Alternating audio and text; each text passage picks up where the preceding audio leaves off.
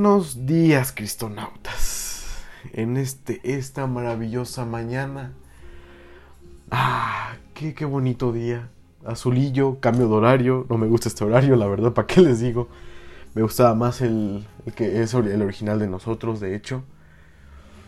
Pero pues bueno, hoy 8 de abril del 2021. Ya es abril, cristonautas. Ya es abril ya es abril.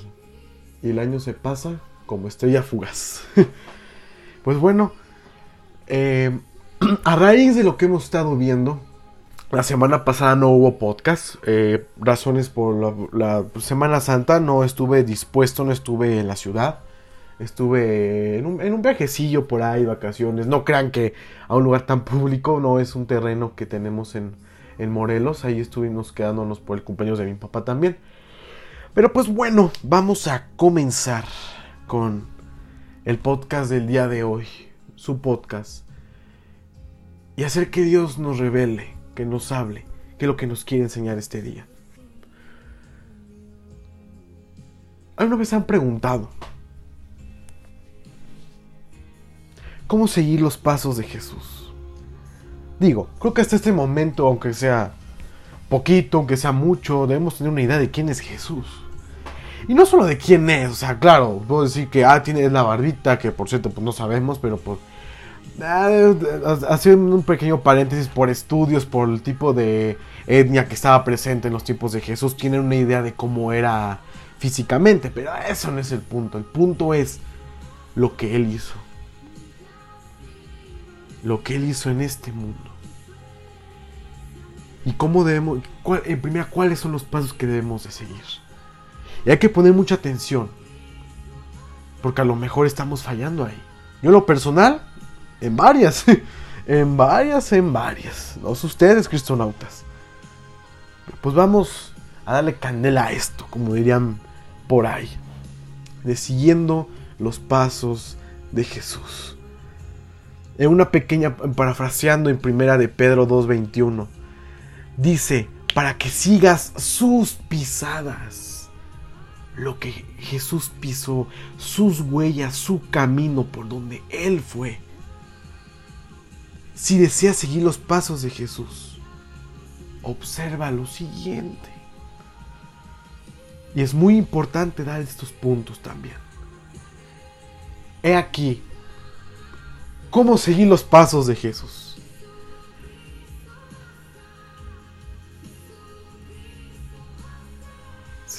Increíble. Es increíble.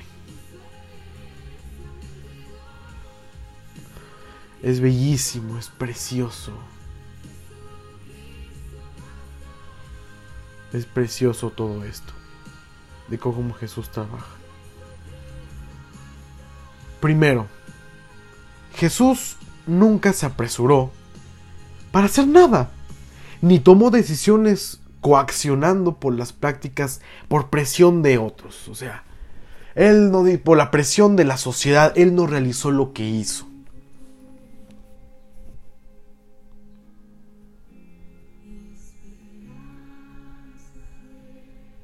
Esa canción me encanta.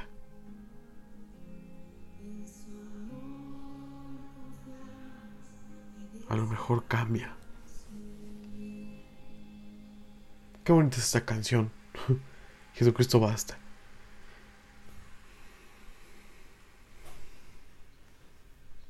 E-, es bellísimo. ¿Qué tenemos que preguntarnos?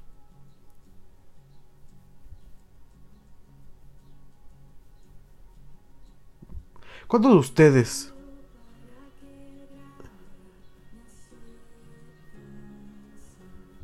han hecho cosas por presión de las personas.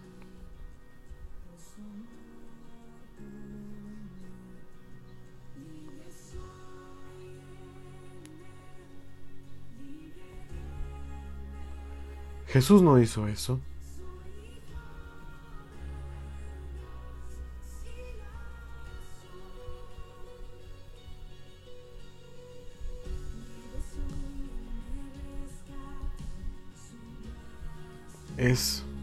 Bellísimo.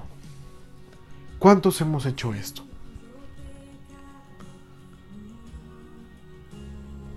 Por presión de otros. Por ejemplo, los buenos negociadores son, son conscientes de que saber esperar eh, es un arma. La que más se precipita, por lo general, acaba con la peor parte.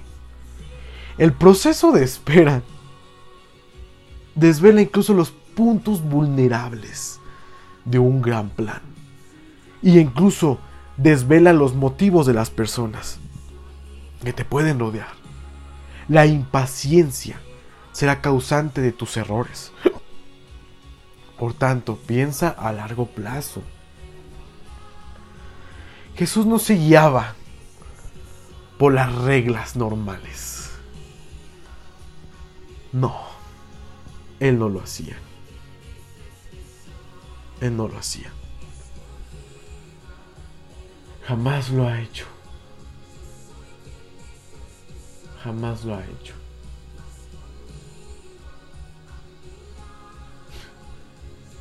Es bellísimo. Es bellísimo. Como piensa Jesús fuera de nuestro pensamiento normal. Tal vez nosotros decíamos que es derecha, pero él decía que es izquierda.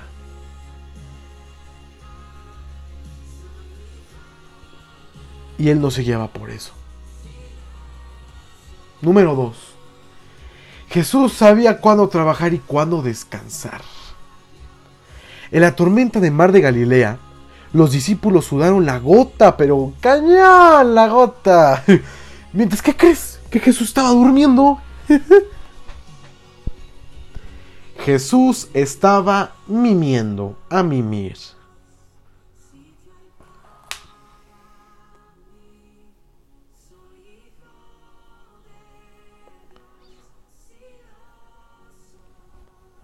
Estaba mimido Jesús. Porque sabía cuándo era pertinente trabajar y cuándo descansar. Para poder hacer la voluntad de Dios y no quemarse. Debes aprender el secreto de discernir los momentos de actuar y en qué momentos confiar. En qué asuntos debes, ¿cómo puedo decirlo? Inmiscuirte y en los cuales debes dejar solo a Dios obrar. Así es sencillo. Así es sencillo. Así de sencillo. Así de sencillo es. 3. Nadie estaba más ocupado que Jesús. Todo el mundo le reclamaba. ¿Cuánto les ha pasado que van bien en algo, pero siempre se tienen... Ay, Dios mío, siempre salen personas que se quejan de lo que estás haciendo. Cuanto más éxito tengas, más gente va a querer algo de ti. Puede ser tanto en lo bueno de exigirte más porque sabe, sabe que eres una persona trabajadora, o incluso puede que quisiera echarte a perder, perder todo. Jesús se apartó para poder recibir. Extendió que no se puede dar de lo que no se tiene. El trabajo es dar, el descanso es recibir. Jesús halló el equilibrio en eso. Y por eso logró hacer tanto en tan solo tres años. tres maravillosos años. Cuando estás descansando, tu mente se encuentra despejada e incluso tomas mejores decisiones. Puedes ver la vida con otros ojos. Rindes más. Puedes decir, estoy haciendo esto bien, estoy haciendo esto mal. Eso me pasa mucho en las tareas. Y más en reportajes que tengo que trabajar en periodismo por la ortografía que me despejo, me relajo, veo tantito la tele, una serie, después vuelvo a checarlo y hay faltas de ortografía. ¿Es así? Para seguir los pasos de Jesús tienes que ser dirigido, pero no arrastrado. No arrastrado. Y eso sí, muy diferente.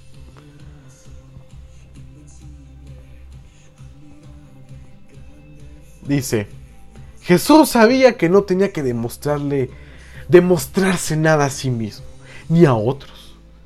Cuando estaba en la cruz, decían, si eres hijo de Dios, desciende de la cruz a ver si muy, muy. Esto dice Mateo 27:40.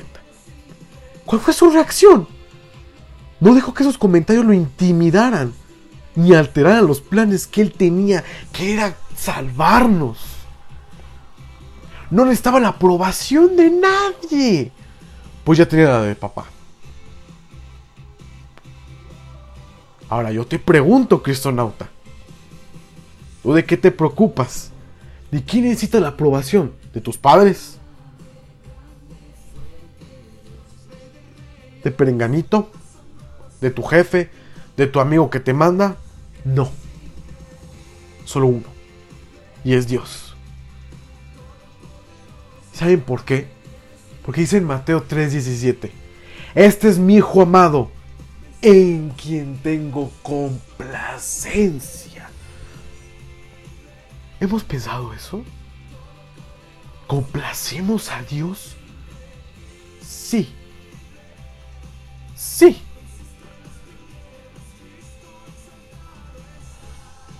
¿Nos complacemos a nosotros mismos? Es que puedo dar más. Es que esto. Es que la escuela. Es que el trabajo. Yo soy. Yo soy. Yo soy. Yo soy. Yo soy. Yo soy. El yo. Yo. Yo. Pues ¿qué crees? Diosito dice. Pues. Pues ¿qué crees? Ahora voy yo. Así que cállate y pon atención. Referencia a Shrek, por cierto. Así es. ¿Creen que Jesús tenía que gloriarse, decir, yo soy el Hijo del Padre? Yo soy el Mesías que vine a salvarlos a ustedes, bola de pecadores incircuncisos. No. Jesús solo venía a enseñar, a ser, a ser, a ser siervos a servir, a cuidar, a amar, como Él lo hace para con nosotros. Le algo. Nosotros leemos la Biblia, historias impresionantes que, que no le encanta.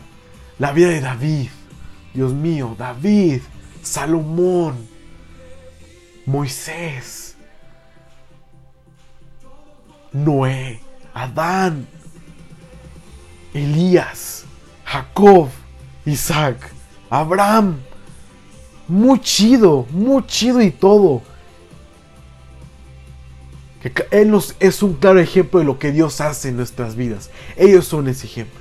Pero ¿qué creen? Muy chido y todas sus historias, pero ellos ya hicieron lo que tenían que hacer. Hacer. Hacer. Noé construyó un arca.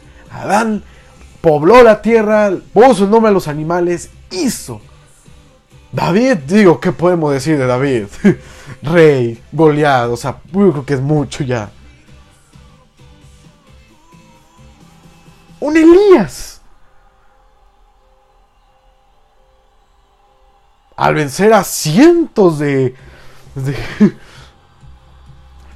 cientos de personas que claro, huyó de Jezabel. Pero hizo lo que tenía que hacer. Y aún así fue arrebatado. Muy chido y todas sus historias. Claro que son una enseñanza de cada uno. Pero que creen cristonautas. Ellos ya hicieron. Ellos ya hicieron. Pablo ya hizo. Pedro Juan, Mateo, ya hicieron. Pero ¿qué creen que nos vino a decir Jesús cuando vino a crucificarse? Ahora, yo les digo,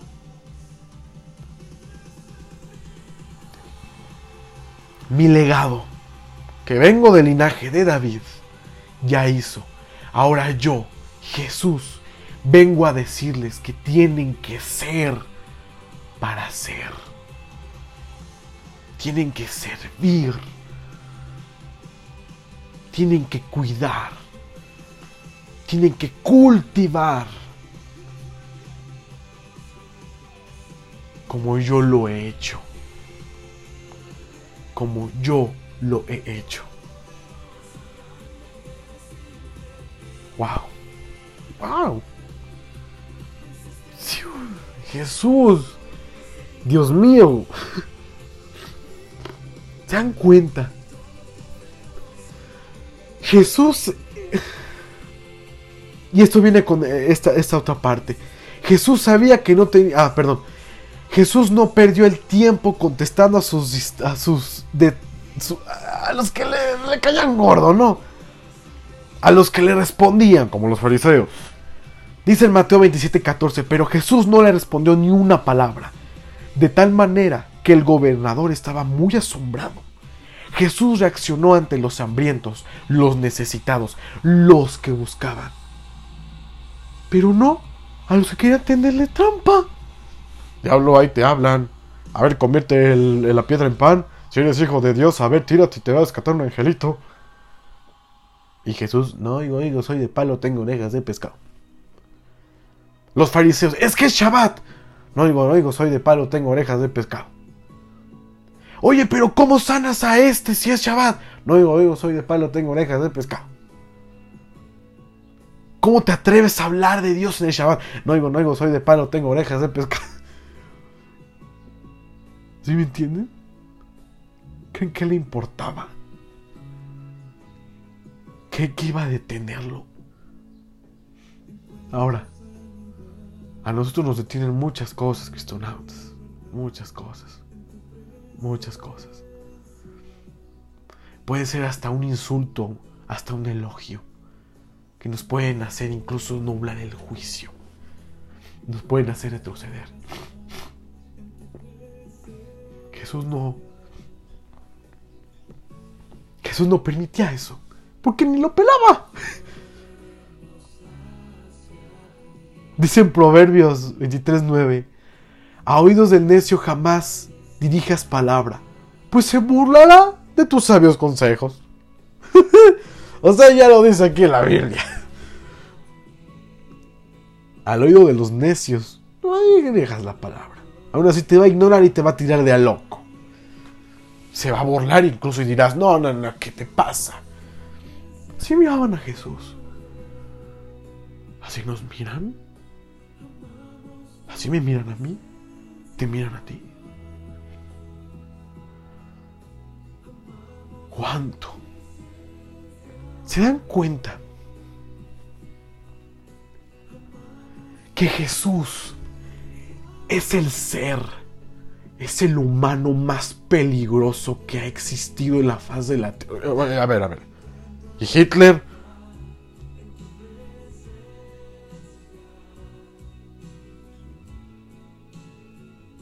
y Atila el Uno, Alejandro el Magno.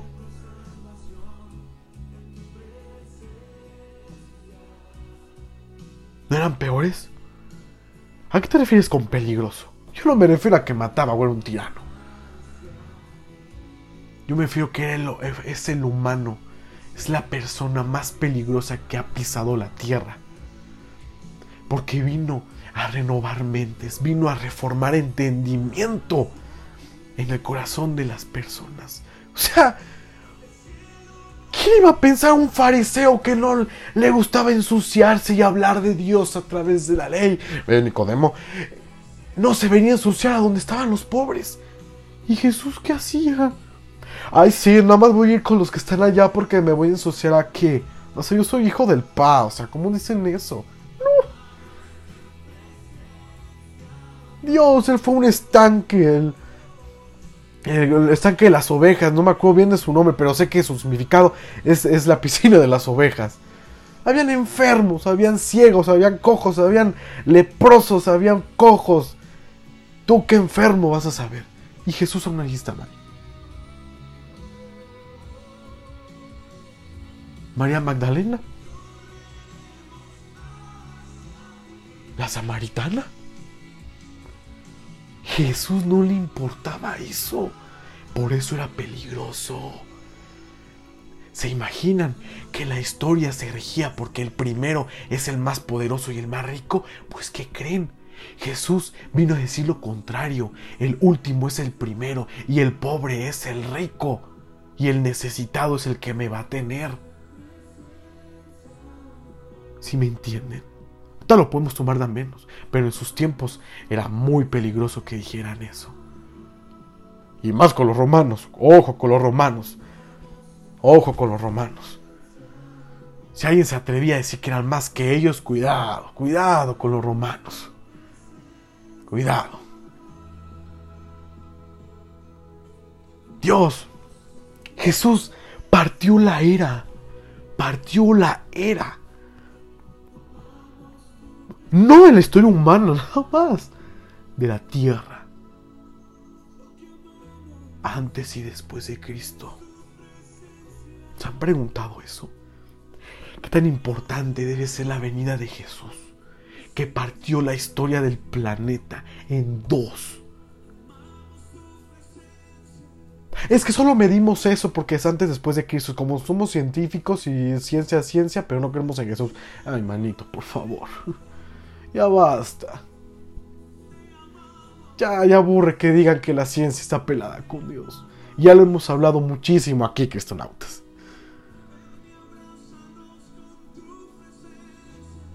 Número 6. Jesús no se centró en el pasado, sino en el futuro. Esto, eh, eh. Su madre quedó embarazada de él antes de casarse, pero muy pocas personas sabían la verdad.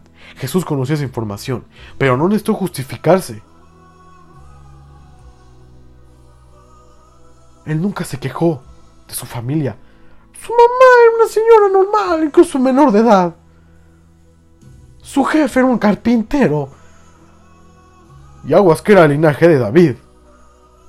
Ojo, no eran ricos.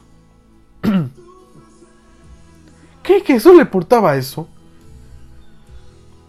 Pero ¿qué crees? A nosotros luego no, sí nos importa mucho. La de qué economía que tenemos, de qué familia venimos, de la sangre que tenemos. es por eso que nos dice en Isaías 43, 18, 16. No os acordéis de cosas pasadas ni traigas la memoria de las cosas antiguas. He aquí que yo hago cosa nueva. Cosa nueva, yo hago cosa nueva.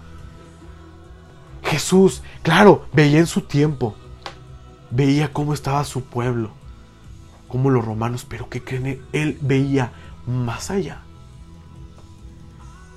con tal de saber que esta generación que ahora estamos viviendo está más cerca del Padre.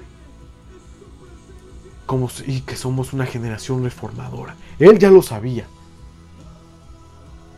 Daniel, Isaías, Jeremías, ya lo sabían.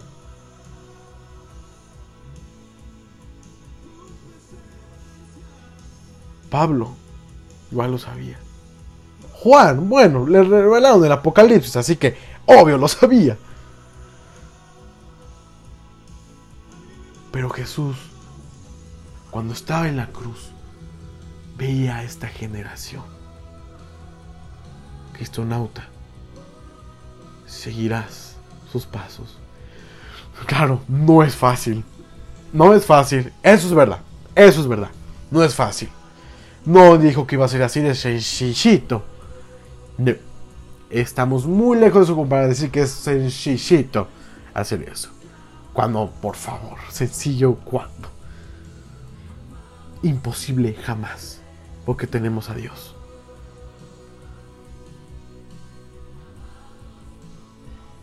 Así de simple, cristonautas. Un placer haber compartido esto con ustedes. Que nuestro papá nos compartió esto con nosotros. Que Jesús abunde. la palabra de Jesús tiene poder. Y en la Biblia está escrito. En la Biblia está escrito que tener fe que todo va a salir bien. Cristonautas, esto fue todo por hoy. Nos vemos la próxima semana. Sean libres. Todo va a salir bien. Dios los bendiga. Y vamos a seguir a vamos a seguir a Jesús. Hasta luego.